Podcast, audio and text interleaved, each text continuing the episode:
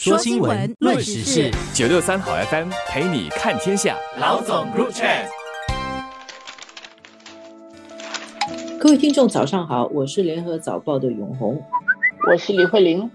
全世界的媒体都少不了一条重要新闻，就是据说是世界上最富有的人，最富有的人马斯克，他提出要收购推特。然后他的建议已经被推特接受了，所以呢，马斯克可以用四百四十亿美元来收购社交媒体平台推特。这件事情就引起了各方的关注了。马斯克他在中西方都有很高的知名度，据说他是一个非常聪明的人，他非常富有，他的身家两千七百三十六亿美元。他最主要的事业有包括创办了那个 Space X 公司，火箭公司，然后也发射很多人造卫星，真的是富可敌国啦。另外一个生意就是做电动车。特斯拉现在在我们的马路上开始可以看到这个电动车特斯拉，不是哈，我我没有注意到的。然后还有第三个也是很有名的地方，就是他是一个加密货币的一个主要玩家，他投资很多比特币，然后很多人去追踪他来去投资。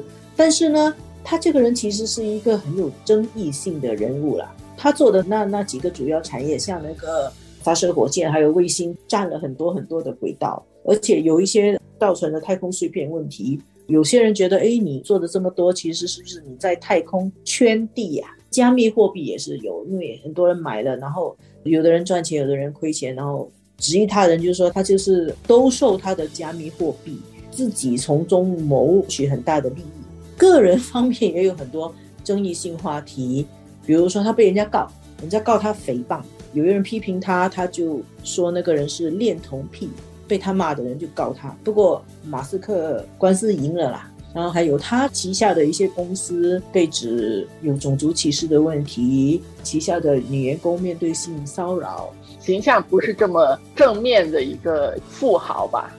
这个马斯克他这么有钱，他要拿四百四十亿美元买推特。注意一点哦，推特本来是一个上市公司。然后原来是不想卖给他的，但是在几个星期后，那个形势逆转，他们决定卖了。应该是马斯克提出的那个收购价太有吸引力，而且推特现在的盈利前景在下滑，所以推特董事会决定把这个推特卖给他，然后推特就会变成一个私人的公司，就马斯克个人拥有。他已经讲了，他是一个绝对言论自由的支持者，所以呢，他会取消很多言论自由的界限。在这个交易成功了之后，他在他的推特上，他其实是一个用推特用蛮多的用户吧。他发的声明里面，其实就是说，言论自由啊是一个正常民主制度的基石，而推特是一个数字化的广场，可以在这里辩论对人类未来至关重要的事物。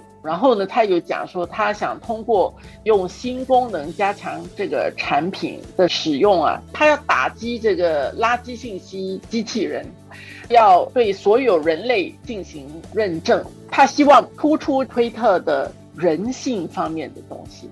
马上人家想到的第一个问题就是，哎，特朗普之前推特是禁了他吗？现在他是不是会重新回来推特？特朗普是说不会啦。现在特朗普搞了一个自己的社交媒体叫 Truth Social，所以他要用这个来推动言论自由、推动民主。其实很奇怪的就是，你看到那些西方主流媒体的反应，并不是太欢迎。看起来有很多的担忧，我觉得这个担忧可以分几个层面，一个是西方国家对于社交媒体的作用跟反扮演的角色，这几年都一直在反思嘛。然后呢，觉得社交媒体实际上很多带风向啊、假新闻啊，甚至被一些资本权力操控，所以对于社交媒体是不是很正面，这个大家都已经在反思。第二点就是西方人他们对于垄断。还有过大的权力，权力过于集中，他们都有一种本能的怀疑跟抵制。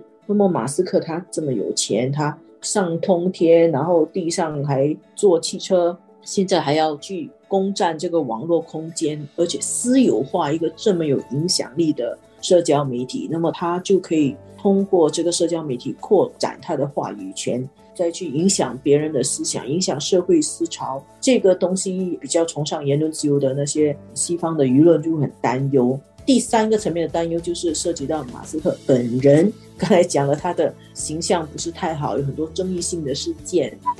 我觉得过去的这十几二十年来，整个信息媒体平台发生了很多很多的变化，而且是在很短的时间里面就不断的有更新。不同的平台或者是应用的程序，而这些功能其实是不断的在改变人们的习惯的，改变了我们人类的生活的。而你再看的话，这些资本主义它发挥到极致的时候，然后这些个人他们有这些财富，然后又拥有这些技术，当然他有他的想象力，他促成了很多的改变。但是这几年，我们不断的在一种进退当中，既是进的，又是退的。它好像是赋权，让大家有更大的权利，但是它同时剥夺了我们很多正常的一些权利。所以我觉得这是一个人类因为这些新的事物产生，需要不断的反思的一个时代。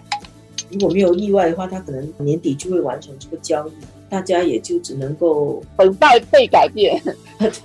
该来的总是要来的。我们乐观的期望的话，就是言论自由底下正派的力量可以通过这种舆论的监督，让以后有马斯克拥有的推特还是走在一个正轨上啊。它不单是马斯克和推特的问题了，因为这几年我们看到有很多，无论是 Facebook，甚至我们现在看到的 TikTok，其实这些社交媒体。他们的这个内容会产生怎么样的影响？各国的政府也在寻找方式来制约他们。